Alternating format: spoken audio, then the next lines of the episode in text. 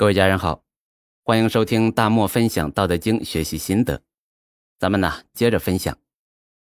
前边既学了无名有名，又学了有欲无欲，好像这个道啊是二元分裂的。老子啊当然不想给大家带来这个感觉，于是呢就总结了一句：“两者同出，异名同谓，玄之又玄，众妙之门。”这一句啊。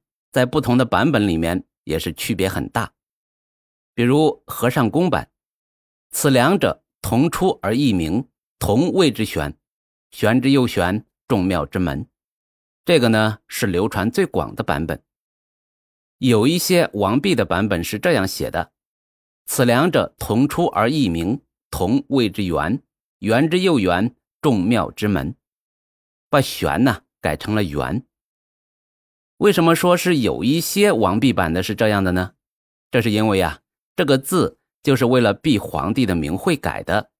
现在有些新出的王弼版的书，直接把这一句给改回来了。哪一些用的是“圆之又圆”呢？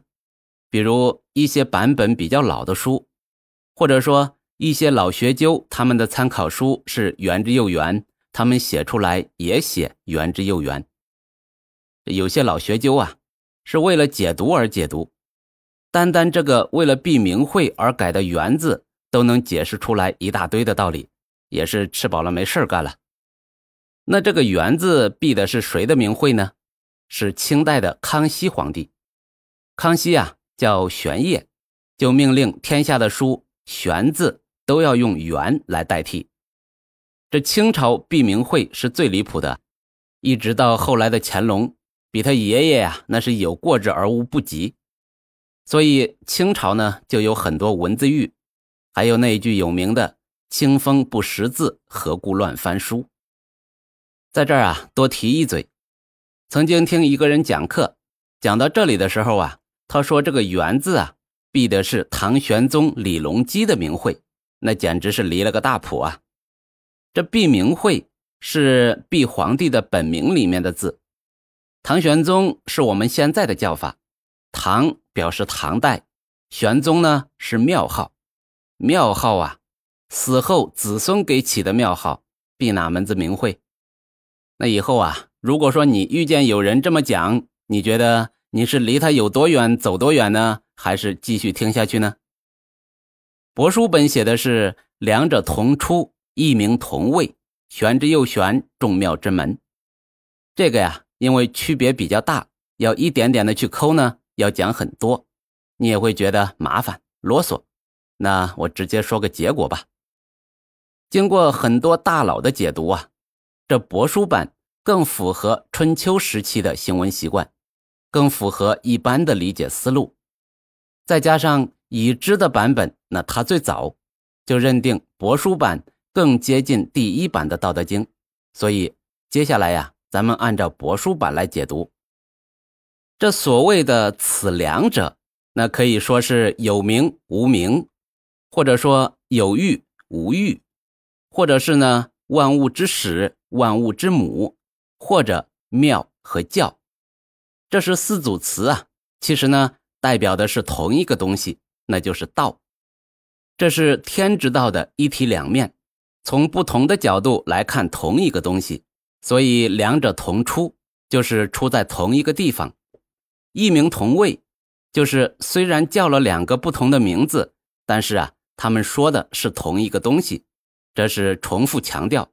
反正啊，不管多少种说法，实际上呢，就是同一个东西。这里呢，再多说几句啊。这个道啊，它本身是一体的，它是个整体，并不是由两个不同的部分组成的。所谓的两个部分，一正一反，一黑一白等等，都是咱们人类为了好理解这个东西而人为定义的。比如在老子之前的先贤伏羲氏画八卦，分出来了天地阴阳。周朝的奠基者周文王觉得伏羲的先天八卦不太好用，又正好被商纣王囚禁在幽里城，没事干。就把八卦推演出来了，文王六十四卦。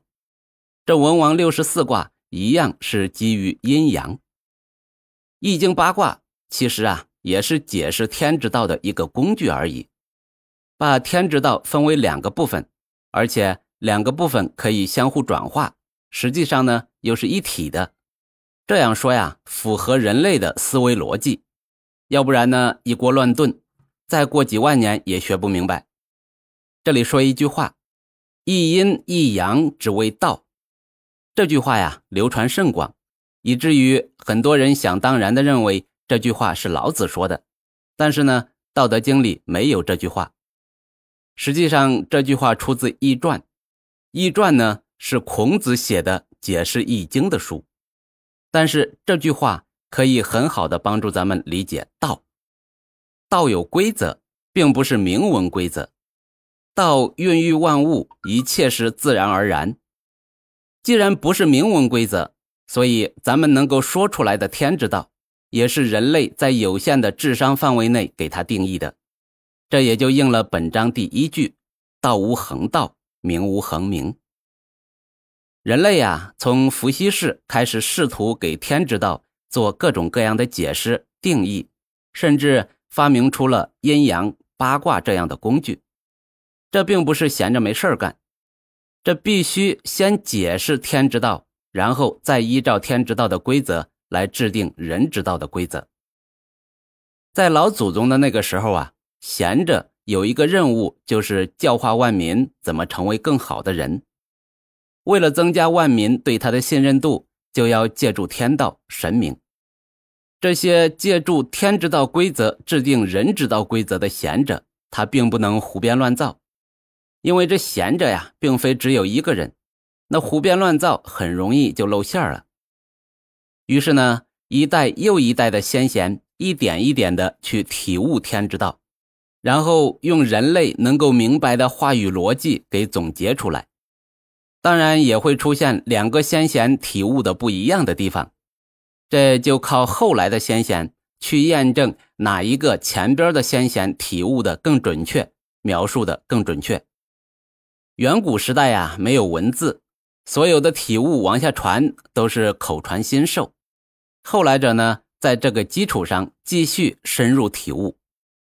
这道无穷无尽，体悟的这个过程永远没有尽头，因为人类的智力是有限的，而道很复杂，所以老子接下来说了一句：“玄之又玄，众妙之门。”简单的说呀，道很玄妙，体悟道的过程也很玄妙。好了，这一期呢，咱们先聊到这里，下一期咱们接着聊，关注我不迷路哦。